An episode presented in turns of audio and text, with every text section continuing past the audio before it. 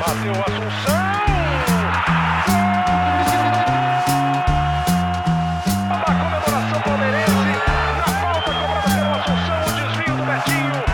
O Palmeiras empata o jogo no Couto Pereira. Se o prazo fizer, o Palmeiras é campeão. Se o prazo fizer, o Palmeiras é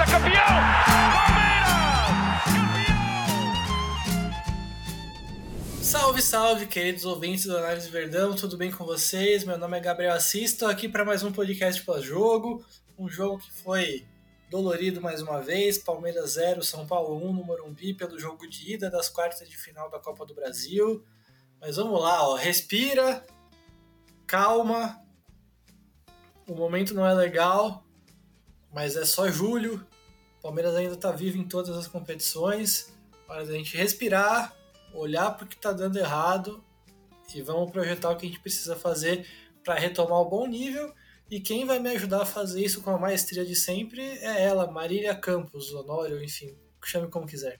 E aí, Assis, é, é, poderíamos estar, estar bem melhores, né? Um resultado muito ruim. Acho que o importante agora é a gente realmente pensar nessas oitavas de final como um jogo realmente de 180 minutos. A gente não precisa se desesperar.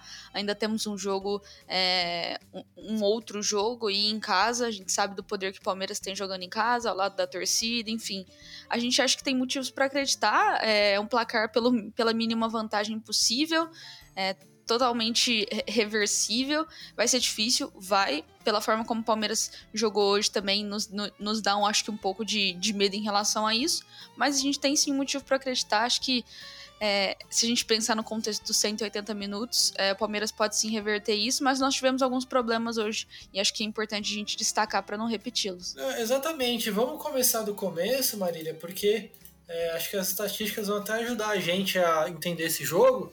É, o Palmeiras começou jogando com três zagueiros, estratégia que já tinha utilizado contra o Atlético Paranaense tinha dado certo por grande parte do jogo. É, o Palmeiras começou, na minha visão, começou bem ali. Vai, a primeira metade do primeiro tempo, os primeiros 20, 25 minutos foram bons do Palmeiras, eu achei. É, o Palmeiras saía com os três zagueiros, como sempre, é, abriu o Piqueires de um lado, o Mike do outro. O Palmeiras tinha o Richard Rios centralizado à frente da defesa e aí o que acontecia? O Gabriel Menino recuava à esquerda do Richard Rios, que era a peça centralizada na saída de bola à frente da zaga. O, o Rafael Veiga recuava à direita do Richard Rios, que era do Richard Rios, ponto. E o São Paulo que tinha o seguinte, o São Paulo marcava individual, né? Marca individual no campo de ataque. Tinha um tripé, ou seja, os três meio-campistas do Palmeiras, Richard, Gabriel, Gabriel Menino e Rafael Veiga atraíam o tripé de volantes do São Paulo, Rodrigo Nestor, Gabriel Neves e Paulo Maia. Os três atacantes do São Paulo, Caleri, Wellington Rato e Luciano, ficavam nos três zagueiros do Palmeiras. E aí o que, que acontecia? Eles atrai... Esses encaixes individuais atraíam o São Paulo para o campo do Palmeiras o Dudu, jogando hoje mais solto ali para circular por dentro, ficava livre como um segundo atacante nas costas do volante do São Paulo. E os alas do São Paulo tinham dificuldade, porque tinham dificuldade para marcar e os do Palmeiras tinham dificuldade para atacar, tinham facilidade para atacar, na verdade. É, os alas do Palmeiras, porque exatamente porque é isso. os meios campistas do São Paulo encaixavam no meio do Palmeiras, os atacantes do São Paulo encaixavam na defesa do Palmeiras, sobrava a ala. É, e aí o Palmeiras conseguia gerar dúvida, conseguia ter espaço. O Dudu conduziu várias bolas de frente para a defesa.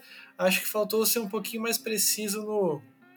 O Palmeiras como um todo, não só o Dudu, ser um pouquinho mais preciso na hora da assistência, na hora de decidir o que fazer perto do gol. Mas, é, mas acho que eu vi pelo menos uma estratégia inicial que fazia sentido. É, defensivamente, e a Marília já falou que ela viu, é, fez sentido também, porque você tinha o Dudu e o Hendrick cuidando da saída de três do São Paulo, que era feita pelo Rafinha, o lateral direito, o Arboleda e o Alan Franco, os zagueiros. É, além disso, tinha o Pablo Maia e tinha o Gabriel Neves à frente desses, dessa zaga para auxiliar na saída de bola. O Gabriel Menino e o Veiga encaixavam a marcação desses dois, matavam a construção do São Paulo por dentro, sobrava só o chuveirinho é, porque o São Paulo não tinha pontas, né, era um losango, era um tripé de meio campo com Gabriel, com Gabriel Neves, Rodrigo Nestor e Pablo Maia, Luciano é, como aquele à frente desse, tri, desse, desse triângulo, é, além do Wellington Rato e o Caleri lá, todos mas os atacantes sempre próximos e por dentro. É, então o Palmeiras matando a construção com os volantes matava o São Paulo, Marília. Então eu gostei do começo de jogo e não esperava o rumo que a partida tomou. Sem dúvidas, os primeiros, pelo menos a metade ali do primeiro tempo, o Palmeiras estava conseguindo ir muito bem, controlava, teve o controle da partida. Acho que até o primeiro tempo como um todo, o Palmeiras conseguiu ainda assim controlar a partida, mesmo no momento em que teve uma virada ali, que o São Paulo conseguiu ter um pouco mais de domínio. Mas o Palmeiras é, conseguiu conseguia jogar bem, pelo menos nos 25, 20 minutos ali do primeiro tempo. Tava, tava chegando um pouco mais, conseguindo. É, é verdade que o jogo tava um pouco travado realmente, mas o Palmeiras conseguindo chegar um pouco mais, é, levar um pouco mais de perigo pro gol do Rafael, coisa que a gente depois não viu muito, da metade do primeiro tempo para frente e até depois mais para o final, até o, o, segundo tempo também. É, essa, essa estratégia inicial, né, até a formação do Palmeiras, jogando com três zagueiros, é, eu acho que foi interessante, a gente viu isso voltar no jogo passado. É, e isso acabou rendendo bem contra o Atlético pelo Brasileirão, é, que nós infelizmente também tivemos um resultado adverso, né, pelo que foi a partida. É, mas hoje eu acho que foi interessante ter visto isso, a forma como o Palmeiras conseguia ao menos igualar ali uh, na, na, saída de bola uh, a quantidade de jogadores para criar uma certa igualdade numérica mesmo. Uh, a, a, movimentação do Luan também foi muito importante, então às vezes o Luan é, ele ajudava na saída de bola, mas quando o Everton também ia cobrar tiro de meta, por vezes ele tinha um pouco mais de liberdade para avançar e ficar até como, como um volante ali na altura do, do Richard Hughes também. E foi interessante, você falou da, da partida do Dudu, é, como ele conseguia, ele conseguia é, fixar bastante os tanto o Arboleda quanto o Rafinha por aquele lado também. E aí o Piqueires conseguia ter uma, uma zona maior de atuação, tinha um pouco mais de liberdade por, por aquele corredor esquerdo ali, e foi interessante ter visto isso.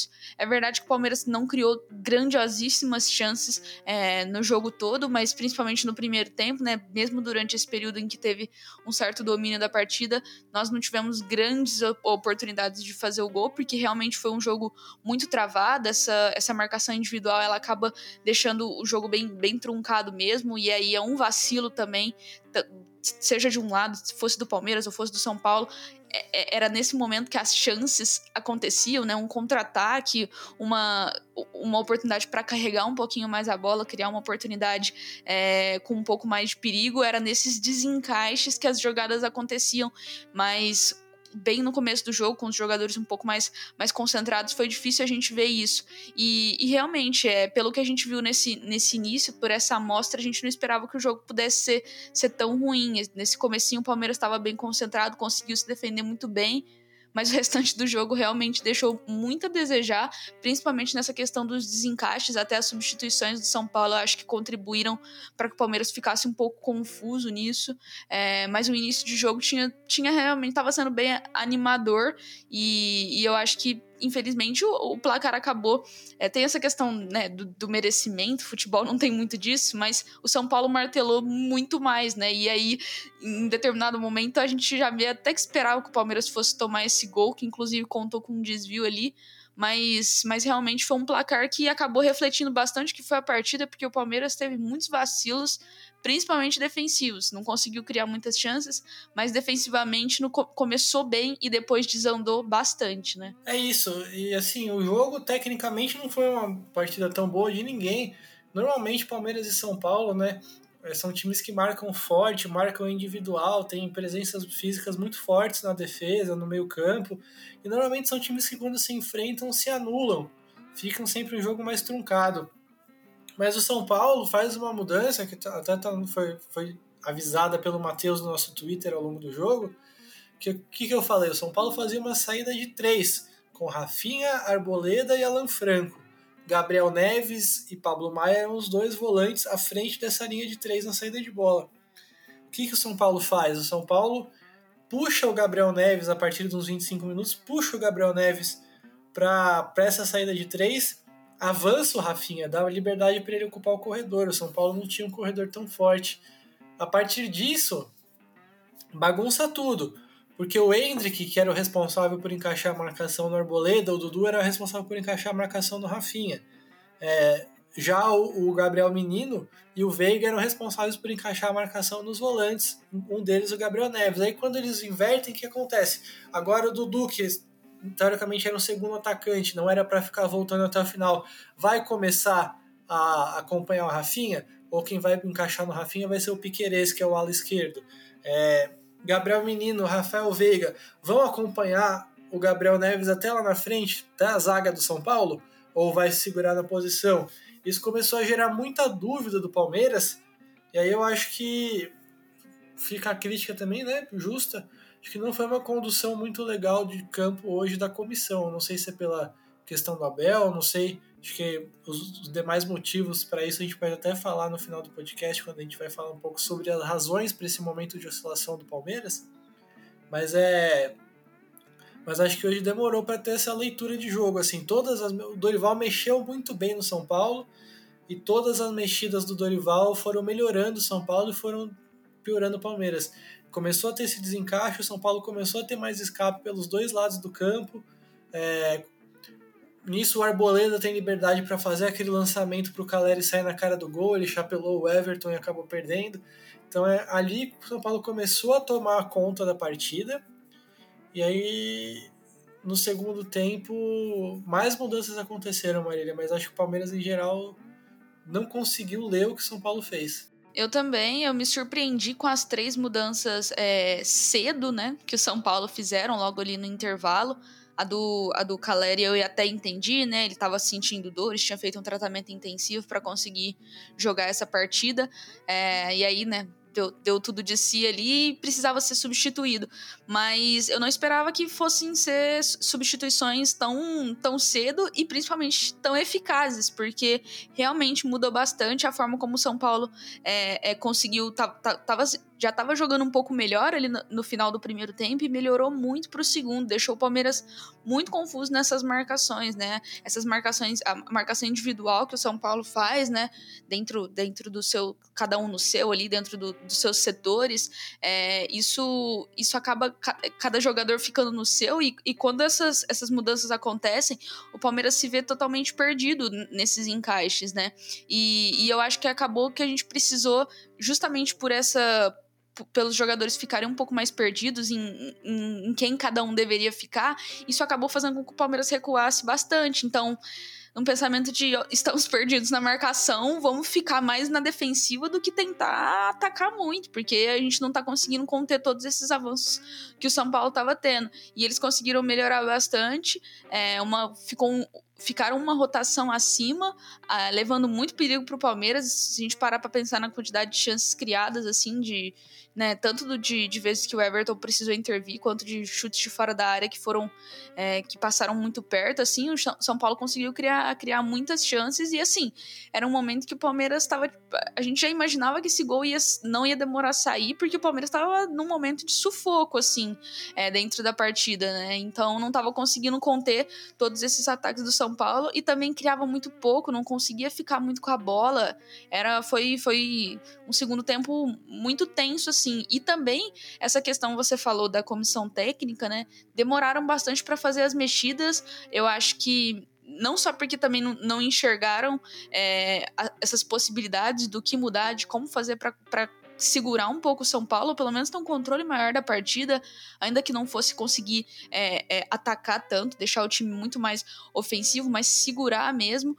É, e, e, os jogadores foram ficando fisicamente muito cansados também, né? Acho que a primeira mexida é, que, que o Palmeiras fez foi foi bem já no finalzinho assim do segundo tempo, já tinha percorrido bastante, é, bastante jogo nessa segunda etapa e os jogadores fisicamente muito cansados, né? Eu acho que pode ser também uma questão de tanto demora da comissão técnica quanto eu acho que é no sentido de é melhor deixar os que estão do que a gente tentar mexer bastante e a gente não ter opções que realmente vão, vão conseguir é, vão conseguir mudar o cenário da partida, né? Porque hoje o Palmeiras tinha alguns desfalques importantes, né? Claro, o Zé Rafael, que a gente já esperava, mas aí teve a surpresa do Rony, que se lesionou no último jogo, já não tínhamos o Arthur, então as opções foram ficando realmente mais, mais escassas e aí acabaram optando por por fazer substituições de jogadores que já estavam entrando nos últimos jogos, né? Então, tanto o Breno Lopes quanto o Luiz Guilherme, eles tinham sido titulares na última partida, é, acabaram demorando um pouco para entrar, eu também vi, vi, dessa maneira, e acho que fisicamente os jogadores sentiram bastante,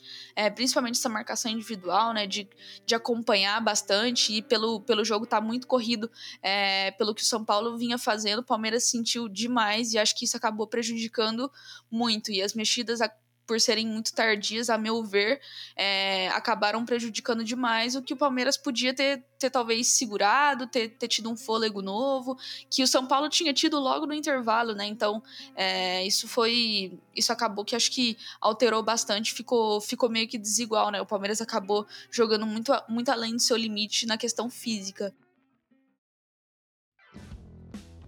Quer fazer parte de um grupo exclusivo do Análise Verdão no WhatsApp e ainda ter acesso a chamadas de vídeo para falar sobre o Palmeiras e os segredos do trabalho do Abel? Se torne um apoiador do Análise Verdão. Com planos a partir de R$ reais mensais, você ajuda o projeto a crescer, trazer conteúdos melhores e ainda recebe benefícios imperdíveis. Acesse apoia.se barra Análise Verdão e faça parte que até pelas formas de atacar, né? O Palmeiras é um time posicional, ou seja, os jogadores se movimentam, mas dentro de espaços pré-determinados. É, o do São Paulo tem mais mobilidade. O do São Paulo, a, a ideia é ter mais jogador próximo da bola. É, seja, seja onde a bola estiver, todo mundo vai mais para perto da bola e tal, tem menos espaço pré-definido. E aí, nesse modelo com que os jogadores percorrem uma faixa maior do campo, trocam mais de posição, é mais difícil para uma marcação individual acompanhar. Agora, a marcação individual para o modelo de ataque do Palmeiras causa muita dificuldade para o Palmeiras desde sempre, desde o dia 1 da era Abel, é isso. É, em, em, alguns jogos, em muitos jogos, na verdade, muitos deles marcantes, como por exemplo contra o Flamengo na final da Libertadores, contra o São Paulo na Libertadores 2021, contra o Grêmio agora nesse 4 a 1 recente, foram partidas que o Palmeiras manipulou isso muito bem, essas marcações. Mas hoje o Palmeiras não conseguiu estar tá fisicamente à altura para fazer isso, tecnicamente também, Maria. E você comentou das mexidas do São Paulo no segundo tempo. É... O São Paulo, por ideia de jogo, gosta de aproximar jogadores da bola, atrair, esvaziar o lado oposto, né? Se, tá, se a bola está na direita, bastante gente junta na direita, esvazia o lado esquerdo e fazer uma inversão de jogo para o lado esquerdo, onde vai ter mais esvaziado. Vai ter só um jogador de São Paulo contra um defensor adversário, por exemplo.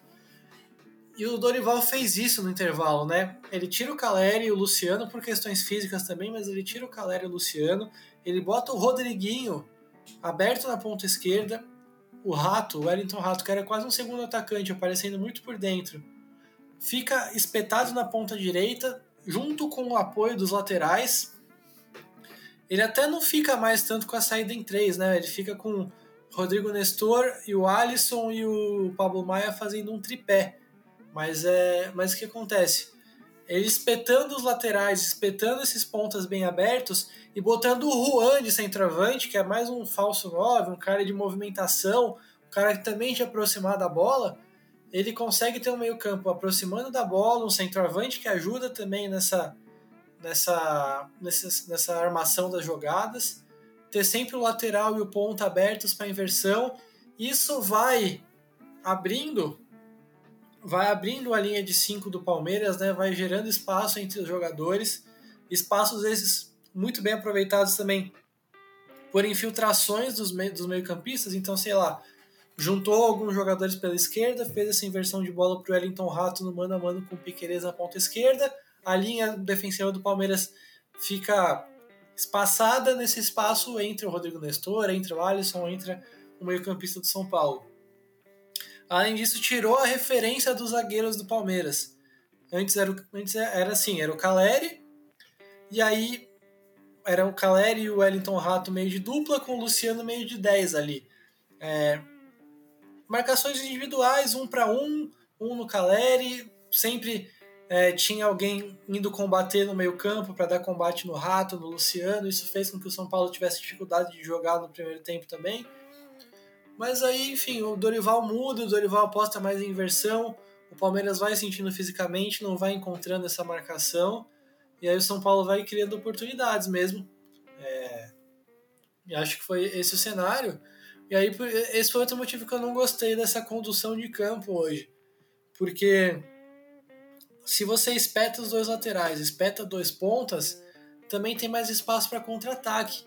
E como os zagueiros do Palmeiras perderam a referência, não tinha mais um centroavante, não tinha mais uma área pesada no São Paulo, tiram dos zagueiros, e olha que eu adoro três zagueiros, mas tiram dos zagueiros, espeta o Breno Lopes, o Luiz Guilherme, quem fosse numa ponta, o Dudu na outra, para ter contra-ataque. Eles acompanham os laterais, mas quando não tiver que fazer isso, vai no contra-ataque.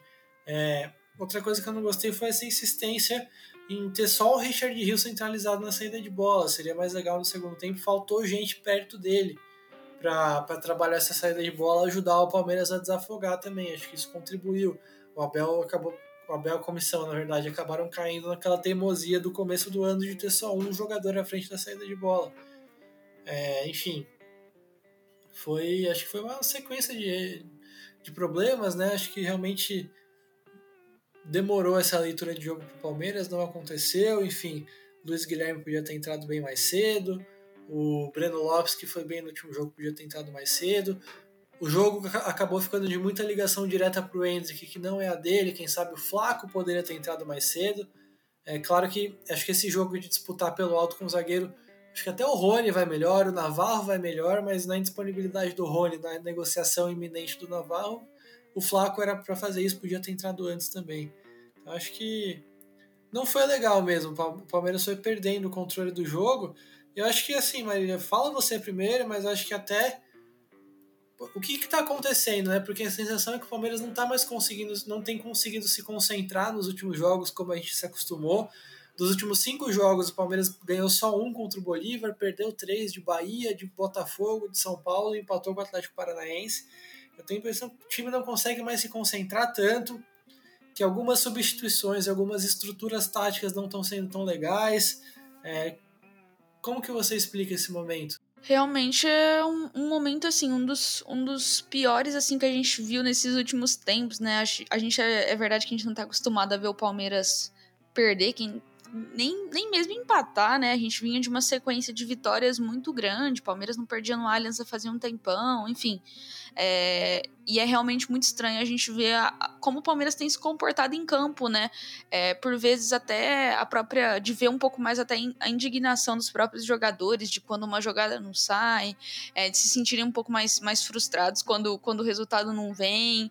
É um momento de, de acho que de desgaste mesmo. E e, e, e, o pior é que, assim, a gente tá.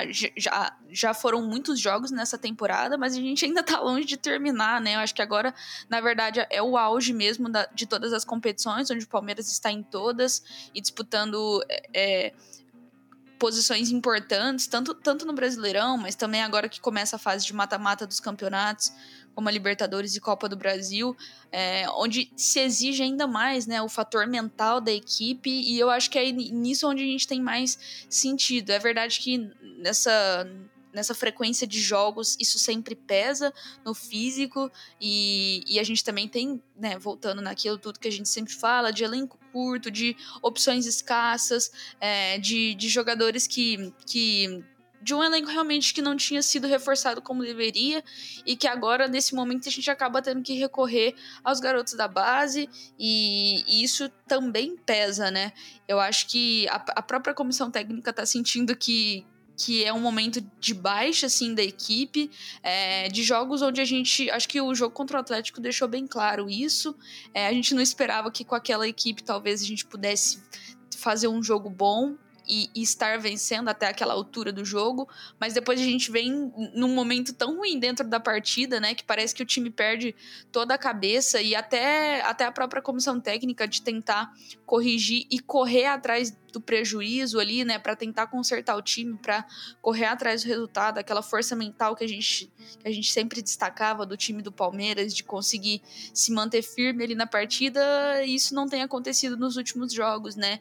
E eu acho que também tem essa questão de é, dessa da própria frustração dos jogadores, da, dessa, dessa vontade de individual mesmo que cada jogador tem é, e que como e, e, isso né como como equipe depois isso faz toda a diferença. É, tem sido muito ruim, né? Um período também que a gente tem, tem precisado fazer alguns testes, então não estava dando certo de jogar de uma maneira, agora vamos jogar então, é, vamos, vamos testar essa formação de volta, né? Com os, os três zagueiros e, enfim, todo, toda essa, todas essas mudanças que têm sido, que têm sido propostas, tanto de, de jogadores também, né? Pela, pela falta de volantes, se cogitou que o, que o Luan pudesse jogar no meio campo. É, e aí hoje a gente viu também que no momento é, Gabriel Menino, Richard Rios, e aí o Fabinho não entra, aí acaba entrando.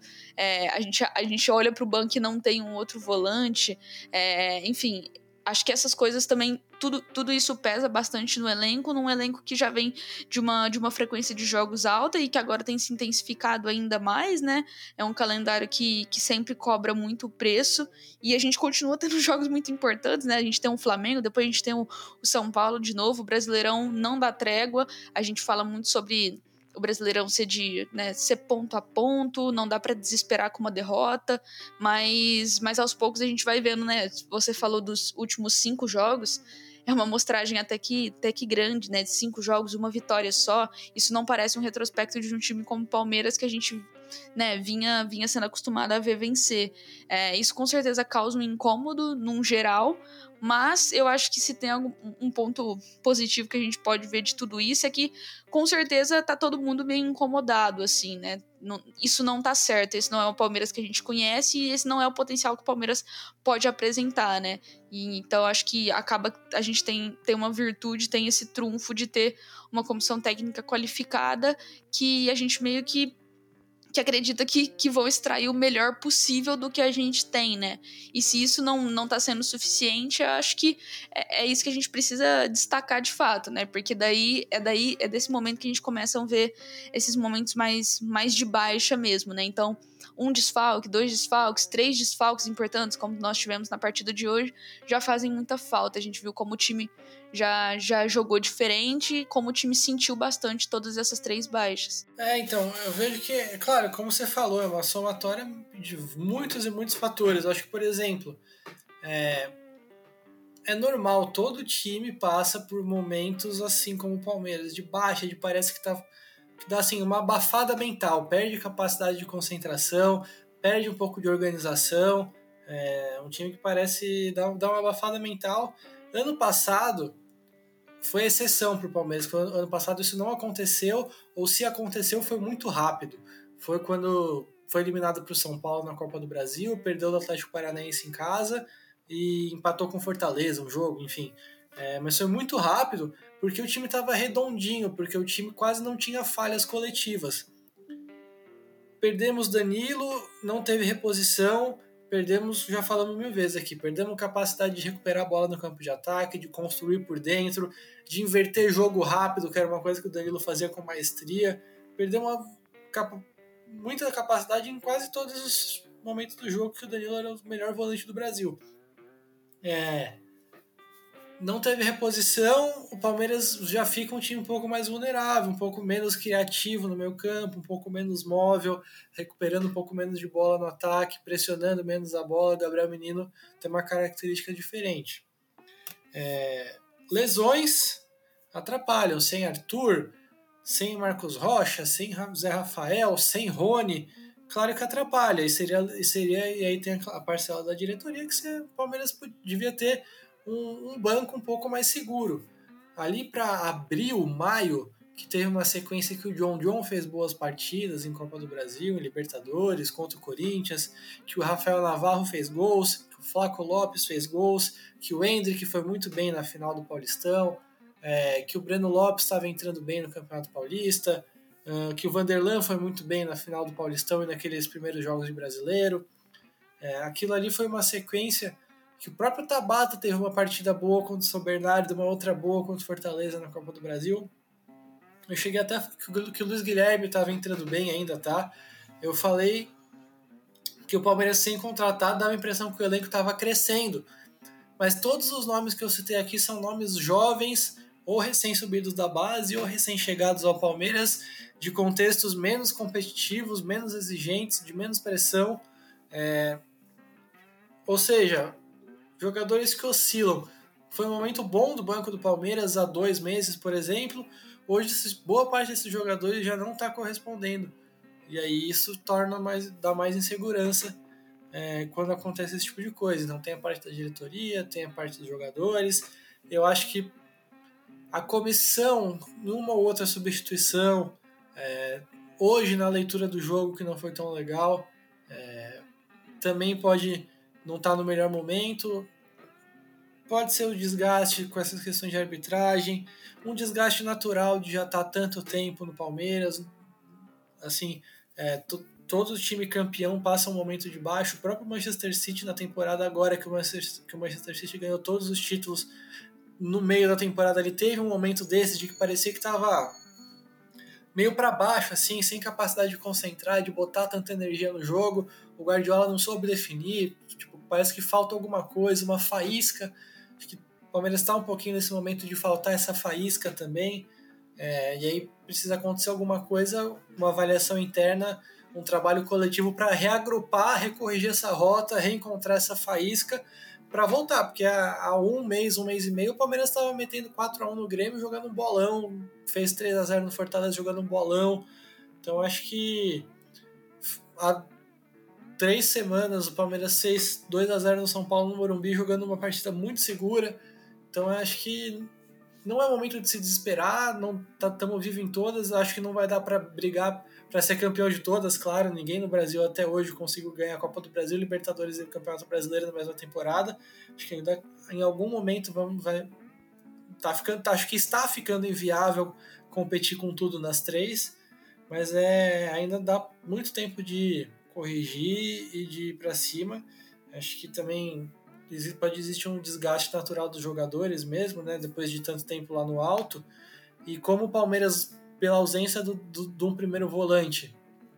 Agora tem fraquezas coletivas mais do que no ano passado, quando os jogadores dão essa baixa na concentração, é, quando o time passa por essa baixa geral, é, fica mais difícil você ter um resultado. No passado, com um time tão redondo, podia ser até que o time não entrasse tão bem no jogo, mas acabava ganhando, acabava construindo com naturalidade, tinha mais confiança para isso, porque o trabalho mental da comissão pode ser maravilhoso, mas assim, o que mais vai te dar segurança em campo é você saber que você está preparado para enfrentar qualquer coisa.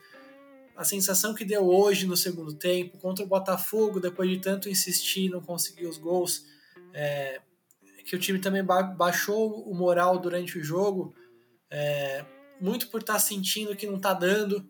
Então é, então acho que tem essa parte também, né?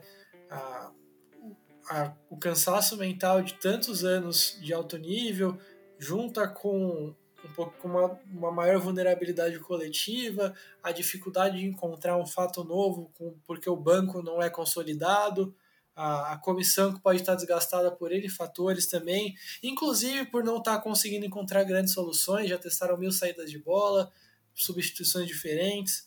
É, então acho que isso pode gerar um desgaste também, acaba dando uma baixada moral em todo mundo, uma dificuldade de ler o jogo, de se concentrar em todo mundo, assim, da Leila até o roupeiro, para botar na conta de todo mundo, claro, cada um dentro da sua responsabilidade. Então acho que é um momento que faz parte, que dá para contextualizar e que, enfim, acho que cinco jogos, uma vitória, a chance de agora dois jogos decisivos contra o Flamengo no sábado se não for um bom resultado, a briga pelo Campeonato Brasileiro fica muito comprometida, mais do que já está.